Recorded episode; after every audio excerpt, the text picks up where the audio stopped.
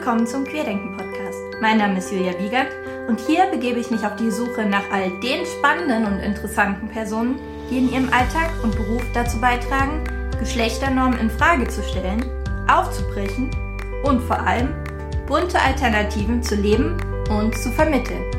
Querdenken eben.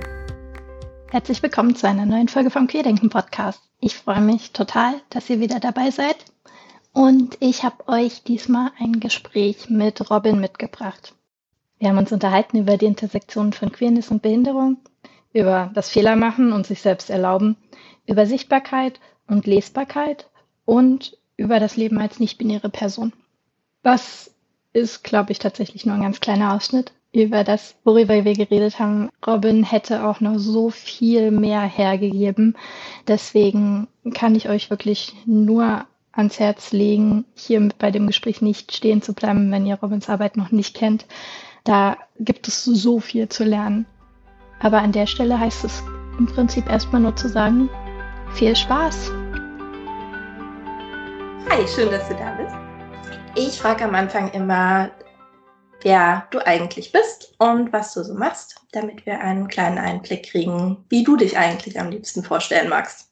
Ich bin Robin, ich bin 29 Jahre alt und queer und disabilisiert und non-binär trans und mache seit fünf Jahren inzwischen, ich habe gerade nachgeschaut, seit fünf Jahren Videoaktivismus zu den Themen Queerfeminismus, Polyamorie, Disability ein bisschen und mentale Gesundheit. Ja, großartig. Äh, ich würde sagen, damit fangen wir tatsächlich direkt an. Videoaktivismus. ähm, Genau, worum geht es in deinen Videos? Warum sind dir die Themen, genau die Themen so wichtig? Und warum ausgerechnet Videoaktivismus? Warum, warum YouTube? Vielleicht, wie ich zum Video gekommen bin, das war tatsächlich eher ein Versehen. Also ich habe in Norwegen gelebt für ein halbes Jahr, für ein Austauschsemester und da einen Blog geführt, den keine Person gesehen hat.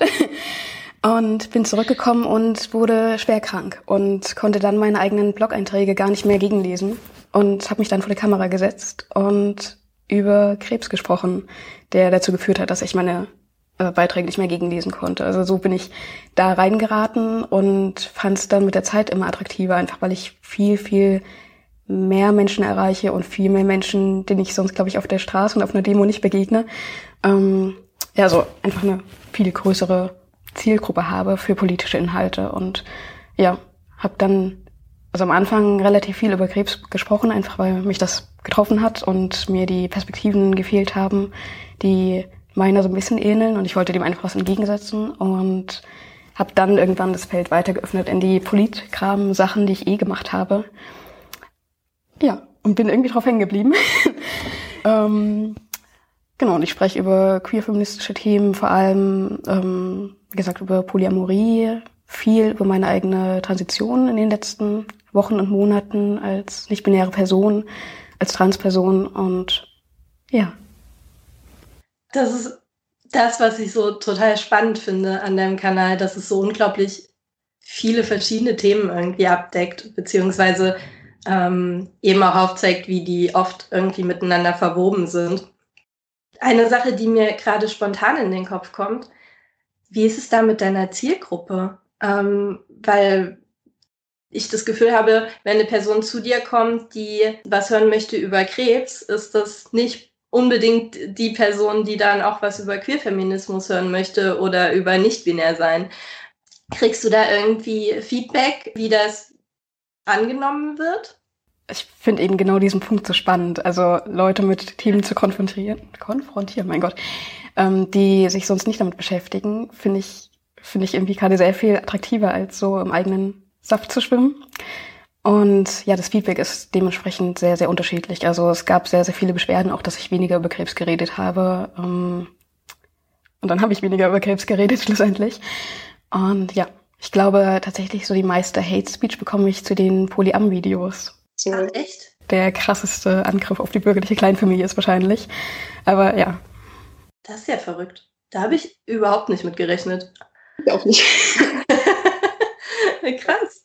Aber das ist ja wirklich total spannend, eben auf die Art und Weise Menschen irgendwie damit zu konfrontieren, mal mit sich vielleicht auch mit anderen Aus Sachen auseinanderzusetzen, wenn man die Videos von der Person sonst eben gut fand irgendwie. oder eben auch einfach ein breiteres Spektrum einer Person zu erleben. Also ich bin eben nicht nur die Person, die krebskrank ist, sondern habe davor Politik gemacht und mache es jetzt weiter und bin das alles zusammen, ja. Wie ist das mit YouTube allgemein so? Also ich habe das Gefühl, was ich so mitkriege, ist es halt schon gerade auch für Transmenschen ein relativ anstrengendes Medium, was Hate Speech und so weiter angeht. Ähm, wie sind deine Erfahrungen da so? Und hast du irgendwie einen Weg gefunden, damit umzugehen? Ich, ich glaube, ich teile die Erfahrung. Ähm, ich hatte so ganz, ganz bittere Auseinandersetzungen mit meiner damaligen Begleittherapeutin. Du musst ja in Deutschland, wenn du in eine medizinische Transition gehst, so eine Begleittherapie machen. Und mit der hatte ich sehr intensive Auseinandersetzungen darüber, dass ich eben meine Transition auch so, also nicht in Echtzeit, aber schon nah dran dokumentiere und mich von anderen bewerten lasse auch. Was einfach, also was, was wirklich krass ist einfach. Ähm, wenn andere über deinen Körper, deine Transidentität, deine Identität überhaupt urteilen, sich das anmaßen. Ähm, ja, das ist krass und genau, ich habe auch sehr, sehr viel Hate Speech und ungefragte Meinungen dazu ähm, bekommen und wollte es aber trotzdem dokumentieren, einfach weil es so, also ich habe bislang, ich glaube, es gibt so ein paar Reportagen inzwischen, aber ich habe sonst bislang im deutschsprachigen Raum einfach keine Transitionswege von nicht-binären Personen dokumentiert gesehen und wollte es gerne eben auch im deutschsprachigen Raum haben. Genau. Und bin dann da drin gelandet. Ja, nee, total. Also ich finde das auch total super, eben weil es so wenig dazu gibt. Äh, das ist ja auch das, worüber ich primär auf dich gestoßen bin. Und weniger über den Krebs oder irgendeins deiner anderen Themen. schütze mich auf jeden Fall gegen Hate Speech, gerade indem ich meine Kommentare schon ein paar Monate deaktiviert habe. Ah, ja. Deaktivieren einfach, weil das zu krass ist und weil ich eben auch eine Person bin, eine betroffene Person ähm, und das gar nicht leisten kann. Das ist so viel unsichtbare Arbeit auch einfach, ähm, die, ja, ja die nicht immer, also nicht unbedingt im Kopf des Gegenübers ist. Man kann mir immer irgendwas hinschreiben und mir irgendwelche Fragen zu meinen Geschlechtern stellen und so. Also ja, also ist dann sehr mir fehlt das Wort. ja, nee, aber äh, total. Also ich stelle mir das auch unglaublich anstrengend vor und ich muss sagen, dass ich unglaublich froh bin, dass ich da bis jetzt noch so ein bisschen von verschont geblieben bin. Deswegen habe ich da einfach unglaublichen Respekt vor jeder Person, die sich dem quasi willentlich aussetzt in irgendeiner Art und Weise und kann vollkommen verstehen, dass man das dann in der Form einschränkt. Wie geht's dir damit, dass du dann dementsprechend wahrscheinlich auch weniger positives Feedback ähm, kriegst? Also ich finde es richtig schwierig. Ich bekomme Feedback, weil mir Leute eben trotz alledem so E-Mails schreiben oder doch irgendwie eine Nachricht auf Insta hinterlassen. Und ich glaube, das ist total also notwendig für mich, weil ich sonst wirklich einfach gegen, eine Wand spiele und ich irgendeine Form von Feedback brauche und auch ein bisschen verstehen muss, was die diese Daumen nach oben und unten denn eigentlich bedeuten für mich. Also ja, ist ja gar nicht lesbar, ob Leuten meine Frisur nicht gefällt oder dass ich queer bin oder dass ich es wage, anderen Leuten Tipps zu geben zu ihrer Transition, was auch immer. Ähm, ja. Wie sind deine Zukunftspläne, was das aussieht? Du hast jetzt ähm, die letzten Monate relativ wenig Videos gepostet. Wie, wie sieht's damit aus? Genau, ist das jetzt quasi so eine bewusste Phase und es wird wieder mal mehr? Planst du wieder mehr? Oder ist das einfach auch was, wo du bewusst vielleicht ein bisschen weniger machst? Alles gleichzeitig. Also ich merke, dass gerade so ein Druck rauskommt sagt man das so, weggenommen wird. Ähm, und das, das ist gerade super befreiend, also dass ich mir das wirklich auch zugestehe, dass ich Pausen machen muss und ähm, dass es auch einfach notwendig ist mit der Disability und eingeschränkter Leistungsfähigkeit und Depression. Also es geht einfach nicht anders. Und ich habe sehr damit gehadert, eben nicht so den, dem Standard da genügen zu können, dass ich irgendwie einmal die Woche ein Video raushaue, mindestens. Ähm, kann ich gar nicht erfüllen, will ich gar nicht erfüllen habe ich keine Lust mehr drauf. Und ich glaube, das einfach zu stärken, dass ich wirklich schauen kann, wie viel, ja, wie viel Kapazitäten sind da eigentlich gerade, ist für mich ein Punkt. Und sonst habe ich gerade Lust, wieder mehr Theoriekrams zu machen. Ich meine, das, das kommt ja, also ich habe so ein paar Theorievideos auf dem Kanal, aber sonst kommt es sehr subtil durch, mehr oder weniger subtil. Genau, weil ich eben also sehr, sehr viel Wert darauf liebe, dass ich lege, dass ich bei meiner eigenen Perspektive bleibe und bei meiner eigenen Betroffenheit bleibe. Genau, aber ich habe Lust, das Theoretische nochmal zu unterfüttern und da mutiger zu werden. Ja, und ich hätte Lust auf mehr Zusammenarbeiten. Ich glaube, das sind so die Perspektiven. Also vielleicht unregelmäßiger, aber mich mehr trauen, dass ich tatsächlich Politik öffentlich machen darf. Total spannend. Zusammenarbeiten in welche Richtung? Äh, ich hätte tatsächlich Lust auf sowohl Interviews als auch einfach, also der große Traum wäre ja so ein kleines Videokollektiv, in dem wir uns einfach auch gegenseitig unterstützen können oder eben auch Kommentare abnehmen können. Weil es eigentlich ein Unding ist. Also es funktioniert auf der Plattform eigentlich überhaupt nicht, dass ich die Kommentare pauschal deaktiviere. Das ja, ist ein, eine Katastrophe für den Algorithmus und wie meine Videos angesehen werden und vorgeschlagen werden. Genau, weil daran noch mal ein bisschen zu feilen und eben Unterstützung im Rücken zu haben, ähm, finde ich total wichtig und schön und inspirierend. Ja, total. Das finde ich eben auch immer so ein bisschen schade, wenn man so im Endeffekt ja doch so allein vor sich in seinem Kämmerchen hinarbeitet und ich profitiere da, habe ich das Gefühl, unheimlich von diesen Interviews zum Beispiel. Einfach auch, weil ich so viele spannende Leute und so viele spannende Perspektiven nochmal neu kennenlerne, irgendwie, über die ich sonst ja gar nicht in der gleichen Art und Weise sprechen könnte. Da schließen sich gerade irgendwie mehrere Sachen an. Vielleicht als erstes die Verbindung von Aktivismus und deinem Leben. Das stelle ich mir tatsächlich auch nochmal unheimlich schwierig vor und das ist für mich auch ein ständiges Thema, so wie viel mache ich quasi gerade sowas wie Bildungsarbeit, in der, der ich einfach nur wirklich irgendwelche Inhalte mit Menschen teile und wie viel teile ich tatsächlich von mir. Wie gehst du damit um? Wo ziehst du da die Grenzen? Und im Endeffekt auch, wenn du sagst, du hast es vorher schon gemacht, wo, wo kommt es bei dir her? War das quasi schon immer so, dass du das im Endeffekt sehr verknüpft hast, ähm, deine politische Arbeit und dein Leben und äh, das, was du arbeitest in irgendeiner Form? Oder ist das an irgendeinem Punkt ausgelöst worden? Das war nicht immer so. Ich, also ich habe in verschiedenen Politkontexten, Politgruppen gearbeitet vorher und da nicht so viel persönlich mit eingebracht. Also vielleicht in den Gruppen selbst irgendwie dann nochmal Inputs, aber nichts, was wirklich nach außen ging. Und ich glaube, es hat jetzt wirklich eher mit den, ja vor allem mit den Videos, würde ich sagen, angefangen, einfach weil ich bewusst die Strategie gewählt habe, dass ich das mit meiner Persönlichkeit verknüpfen möchte, also oder mit Emotionen verknüpfen möchte, vielleicht das.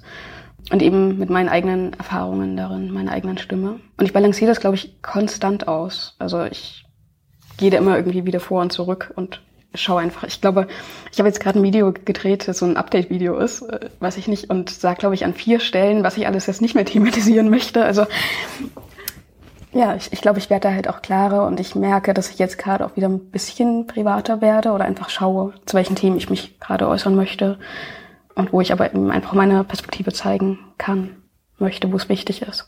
Und abhängig ja auch vom Raum, also wie, wie sicher mir der erscheint. Ja. Okay, das, ja, das glaube ich. Hast du das Gefühl, da hat sich in den fünf Jahren, die du das jetzt schon machst, was geändert? Ich kann es mit der Plattform nicht so gut einschätzen.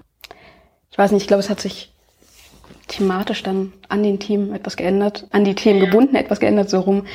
Weil du, wenn du über Krebs sprichst, natürlich mehr oder minder, minder ähm, unfreiwillig irgendwie Unterstützung bekommst, Ratschläge bekommst, alles Mögliche. Aber es ist eigentlich ein sehr unterstützendes Umfeld, das dir dann begegnet. Und das war aber eben auch nochmal ein, also, weiß nicht, da haben wir halt 100 Leute zugesehen. Das, das war ein anderes Umfeld nochmal.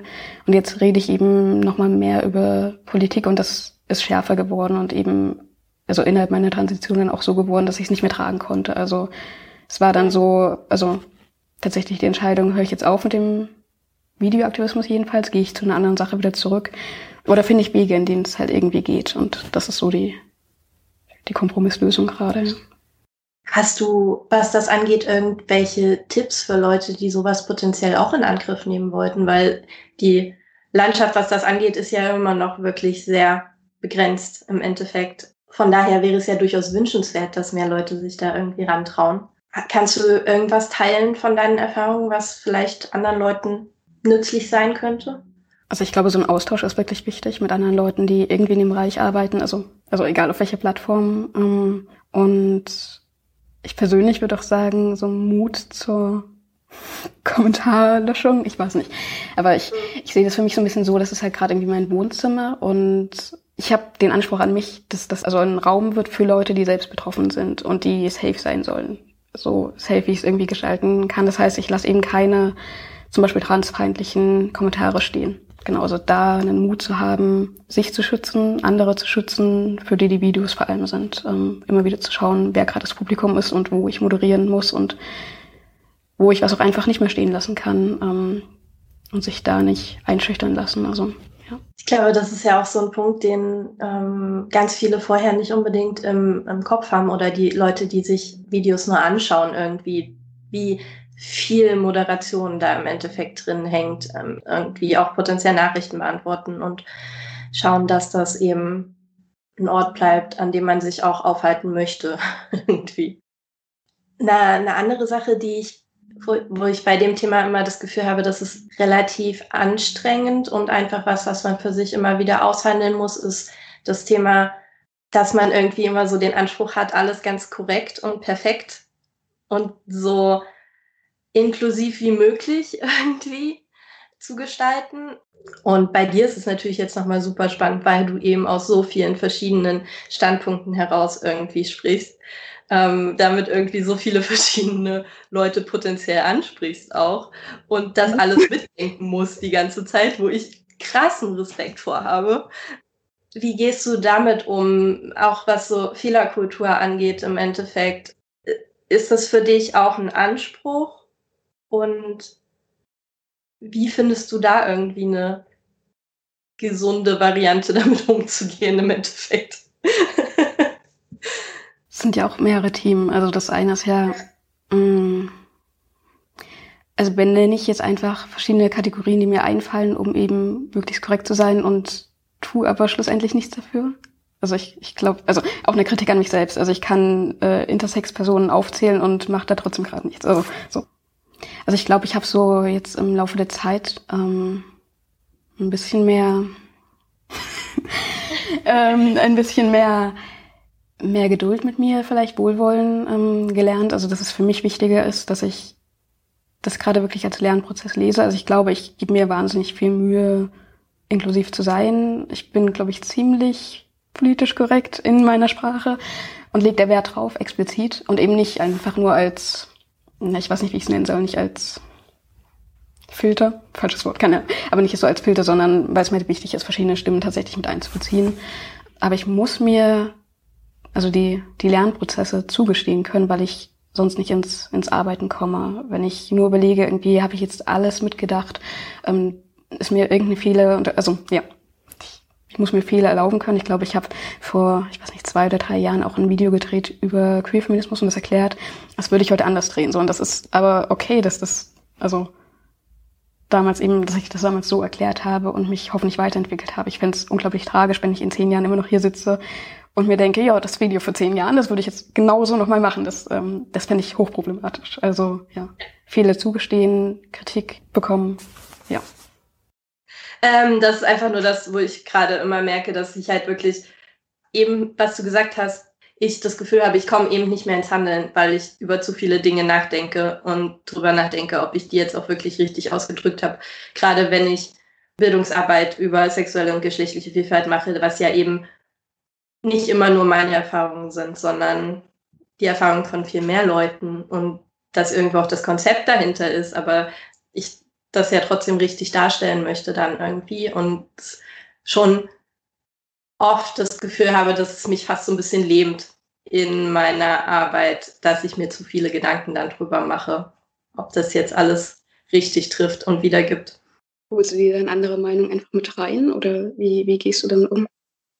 Ja, entweder, entweder ich frage wirklich konkret bei Menschen nach, die eher davon betroffen sind, ähm, oder äh, da, das, was ich halt einfach ganz im Endeffekt die ganze Zeit mache, ist zu versuchen, das, was ich aufnehme, so vielfältig wie möglich im Endeffekt zu machen. Also wirklich ganz bewusst zu schauen, was für Bücher lese ich, von wem sind die, sind die immer nur von weißen Leuten? Zum Beispiel, sind die immer nur von nicht behinderten Leuten, sind die immer nur von CIS-Leuten und da wirklich ganz bewusst zu schauen, dass ich einfach in dem, was ich lerne, so vielfältig wie möglich zu sein.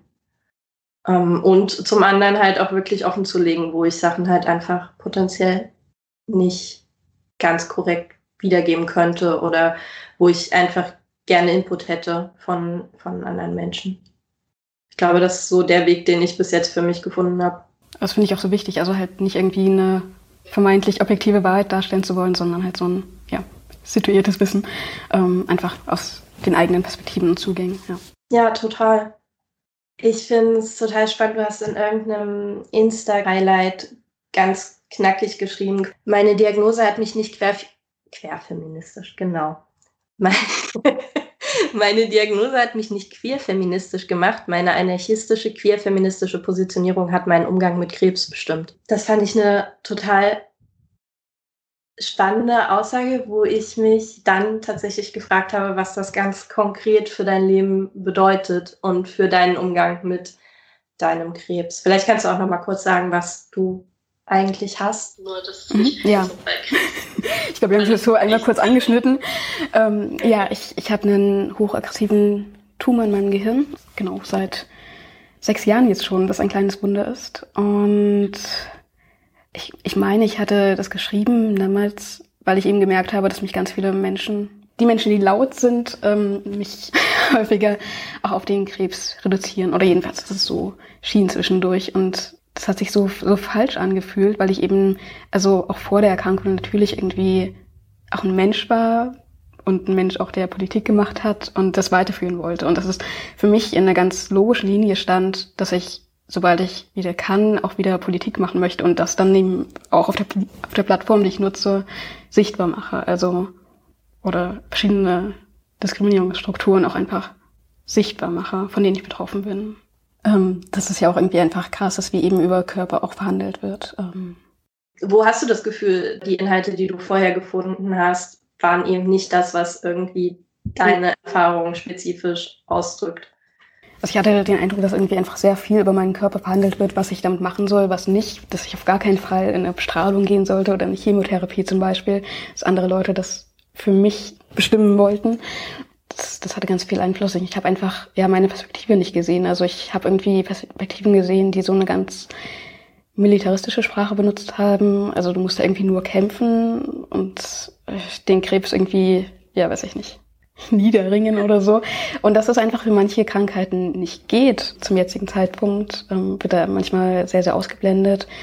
Und dann gibt es so einen ganz, ich würde sagen, toxischen Optimismus auch, in, also für Außenstehende oder eben auch Zugehörige von Krebsbetroffenen, die eben leider oft auch kein realistisches Bild von der Krankheit zeichnen. Ähm, also je nach, je nach Krebsart, aber so, ja, also ähm, zum Beispiel dem einfach nicht, nicht ins Auge sehen, dass Glioblastome einfach eine sehr, sehr schwere Krankheit sind und ich ja sehr, sehr viel wünschen kann, aber ich da auch einfach eine andere Perspektive braucht und ich eben auch als queere Person ähm, zum Beispiel mit meiner Herkunftsfamilie durchaus Stress habe und mich nicht auf die beziehen kann und ja dann schauen muss, wer in meiner Wahlfamilie noch drin bleibt mit der Krankheit und wie wir da eine Form von ja eher so Community Care als Self Care finden können, ähm, wie wir Sterben verhandeln.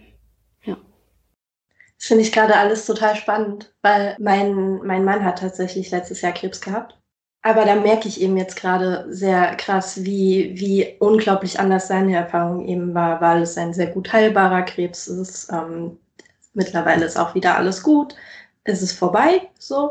Und natürlich dann auch die Sache, dass er hier seine, seine Herkunftsfamilie eben hat und für uns war es sehr schwierig, weil ich in der Zeit, wo er Chemo hatte, selber gerade in der, in der Klinik war. Das heißt, da auch nicht da war. Aber selbst da konnte er ja dann eben zu seiner Familie sagen, hier, geht mal für mich einkaufen, ähm, helft mir mal beim Saubermachen und so. Und das war für ihn zwar auch schwierig, weil er das einfach nicht gewohnt ist, Hilfe anzunehmen.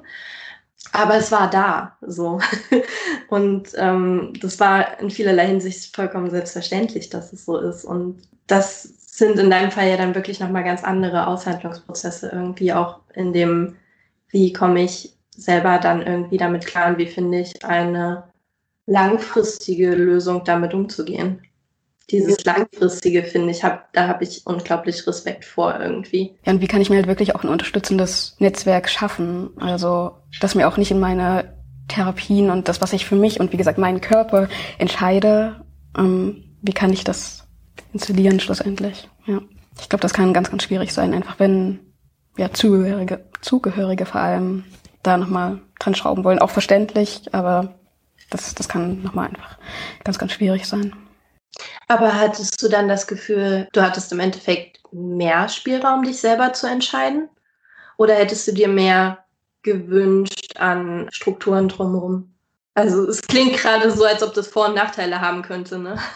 Ich glaube, es hat gepasst. Also gerade auch in meinen Freundinnenschaften hat sich da einfach auch nochmal alles einmal durchgewirbelt und dann hat sich einfach gezeigt, so wer, wer unterstützend da sein kann, eben auch wenn eine neue Disability noch auftritt. Oder eben auch, wie, wie gesagt, über Sterben geredet wird und meine Entscheidungen dazu und so, ja. ja, ähm, was wünschst du dir im Endeffekt im Umgang mit dir als Person, die so viele verschiedene Sachen in sich vereint irgendwie? Ich glaube, mir ist es einfach wichtig, dass ich halt nicht auf ein Thema reduziert werde. Also es sind einfach verschiedene Facetten, die ineinander spielen, sich gegenseitig beeinflussen. Dass ich, also auch, dass es mir gelingt, das sichtbarer zu machen und so, ja. Ich würde tatsächlich quasi umschwenken zum Thema nicht binär und trans sein. Äh, ich merke immer, dass ich ganz viele so Baby-NB-Fragen habe. ähm, weil bei mir noch so viel im Aushandlungsprozess irgendwie ist. Darf ich dich was fragen? Ja. Wie machst du es beruflich? Also outest du dich, also offensichtlich outest du dich hier gerade, aber ähm, wie, wie machst du das, wenn du Workshops gibst oder so? Wie sichtbar machst du dich da? Wenn ich tatsächlich Workshops und so weiter zu dem Thema speziell gebe, bin ich da bewusst sehr offen, weil ich die Erfahrung gemacht habe, dass einfach andere Fragen gestellt werden und ähm, anders mit mir umgegangen wird, wenn die Leute merken, okay, ich bin nicht nur eine Person, die hier von außen versucht, ein Thema zu vermitteln, sondern ich bin selber irgendwie davon betroffen. Was meine regulären Dayjobs angeht, die ich ja auch noch habe, ist es tatsächlich ein bisschen schwieriger. Ich arbeite gerade im Archiv, in der Archivpädagogik und das ist jetzt gerade am Auslaufen. Und ich war jetzt krank, während es ich, mir das alles klar geworden ist lange. Deswegen ist es jetzt einfach da gar nicht mehr aufgekommen. Ja. Und es macht auch keinen Sinn, jetzt für die letzten drei Wochen so ungefähr, da noch ein großes Grundsatzgespräch anzuzetteln. Aber was ich auf jeden Fall machen werde, ich fange am 1. Mai mein Referendariat jetzt doch noch in der Schule an. Das ist tatsächlich ein Thema, wo das mich sehr beschäftigt, gerade wie ich damit umgehe, weil es natürlich auch eine Situation ist, wo ich, wenn ich mich nicht oute, damit leben muss, dass ich halt konstant misgendert werde. Weil, also an keiner anderen Stelle hört man so oft Frau Wiegand, Frau Wiegand, Frau Wiegand.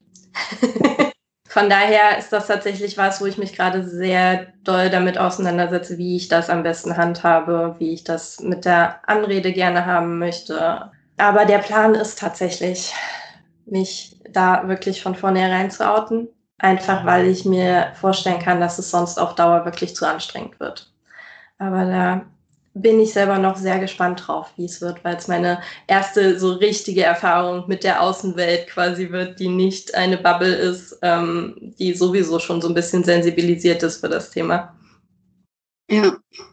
Wie ist es bei dir da? Ich mache eben gerade vor allem Politik, wenn ich Sachen machen kann. Und da bin ich super geoutet und das ist mir wichtig. Und ich kann mir das aber gerade eben dann auch leisten darin. Ich werde jetzt tatsächlich morgen äh, morgen eine Yoga-LehrerInnen-Ausbildung beginnen und muss schauen. Ähm, ich muss schauen. Das stelle ich mir auch nochmal interessant vor, wenn du quasi ganz oft unterschiedliche Leute hast. Und es nicht so, wie ich dann von der Klasse machst du halt einmal, sondern jedes Mal wieder.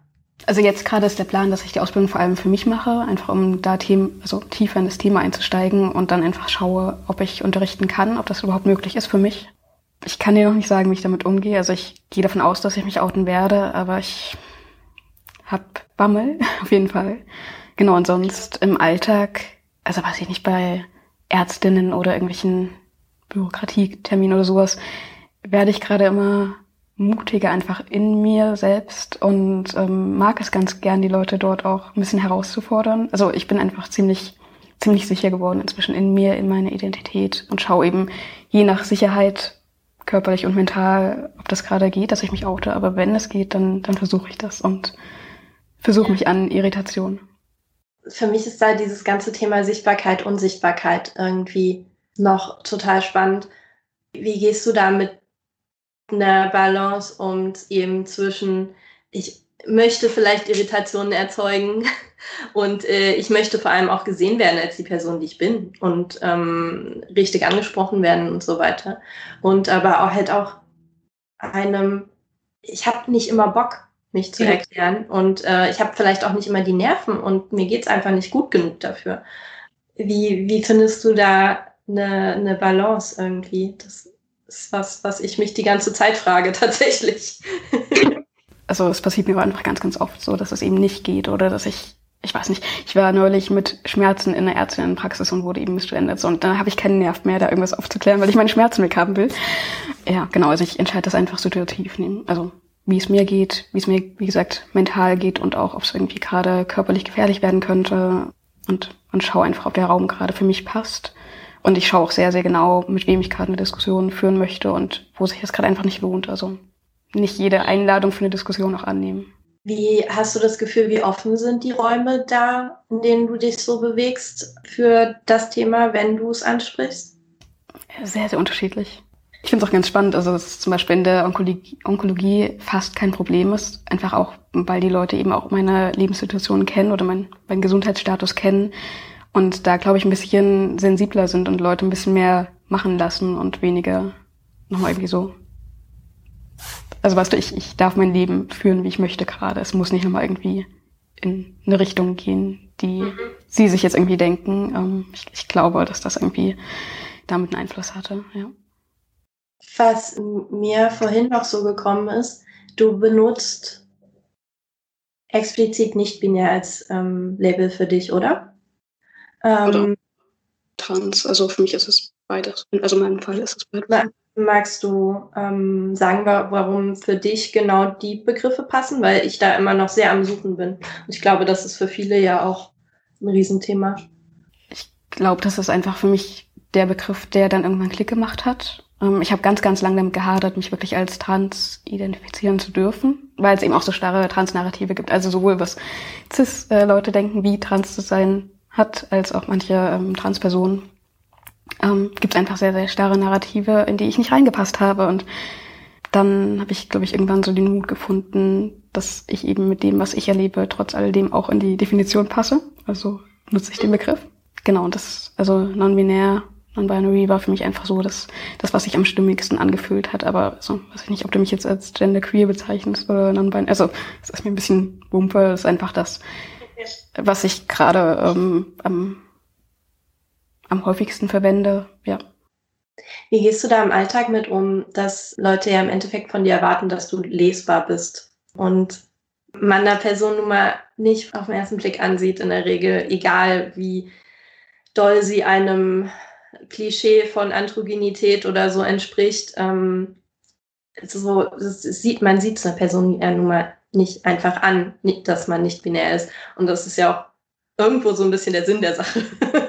dass, äh, dass eben nicht von einem Aussehen auf ein Geschlecht geschlossen werden kann. Wie nimmst du das wahr, diesen Druck, lesbar zu sein? Und wie gehst du damit um? Also ich meine, vielleicht täusche ich mich, aber ich meine, dass ich in Berlin jedenfalls als queer lesbar bin. Und das finde ich einfach für mich in den meisten Fällen, wenn es eben sicher ist, gerade sehr, sehr empowernd. Und was das Non-Binary-Thema angeht, ist mir einfach klar, dass es, also für mich ganz persönlich, keine Möglichkeit gibt, irgendwie eine Form von Passing zu haben, als non-binäre Person durchzugehen, gelesen zu werden. Das, das ist mir bewusst. Also versuche ich mich in Irritation. Ich glaube, das ist so das, das Moment, das ich halt bedienen kann. Aber es ist halt, also es ist ein konstanter Konflikt, glaube ich, falsch gelesen zu werden und ich, also es lässt sich für mich auch nicht auflösen. Also dadurch, dass ja. ich auch keine Pronomen im Deutschen verwende, zum Beispiel, also werde ich misgendert, Punkt. Und ich glaube, damit muss ich Umgänge finden.